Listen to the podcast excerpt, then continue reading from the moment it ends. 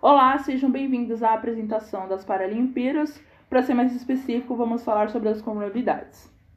No ano de 2021, ocorreu os Jogos Paralímpicos de Tóquio, onde houveram 22 modalidades. Os Jogos Paralímpicos são aqueles nos quais atletas com algum tipo de patologia, seja ela motora ou psíquica. Muitas dessas patologias são desenvolvidas por meio de acidentes ou são genética mesmo. Por meio das Paralimpíadas, houve uma diminuição do preconceito em relação a pessoas com deficiência, porém nem todas são suficientemente informadas sobre as patologias, ou até mesmo não têm um mínimo de conhecimento sobre, o que gera desinformação e fake news em grandes proporções.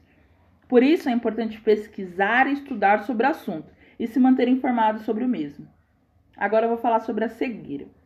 A visão tem um papel importante na rotina, ajudando a, ligar, a lidar com tudo que está ao nosso redor o problema é que muitas pessoas acabam negligenciando a saúde dos olhos, o que pode provocar doenças conhecidas como causas da cegueira. De acordo com a Organização Mundial da Saúde, OMS, cerca de 80% dos casos de cegueira ou deficiência visual do mundo pode ser evitado por meio de ações preventivas.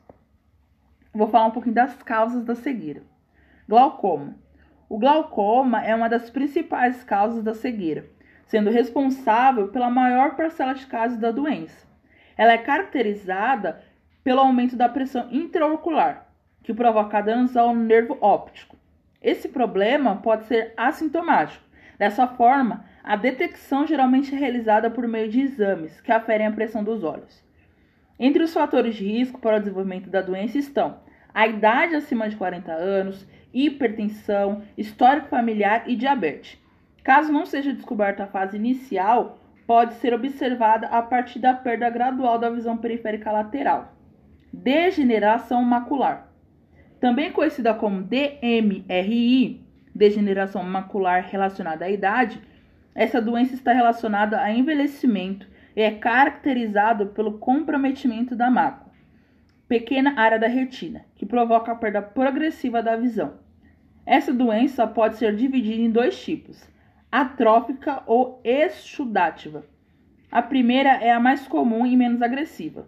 Nela ocorre o acúmulo de proteínas e gorduras que provocam degeneração das células da mácula. Já o segundo tipo corresponde a 10% dos, ca dos casos da doença e é provocada pela criação de novos vasos sanguíneos, que provocam vazamento de líquido ou sangue e comprometem rapidamente a visão. Com isso, eu concluo a minha parte e a Júlia vai dar continuidade. Obrigada.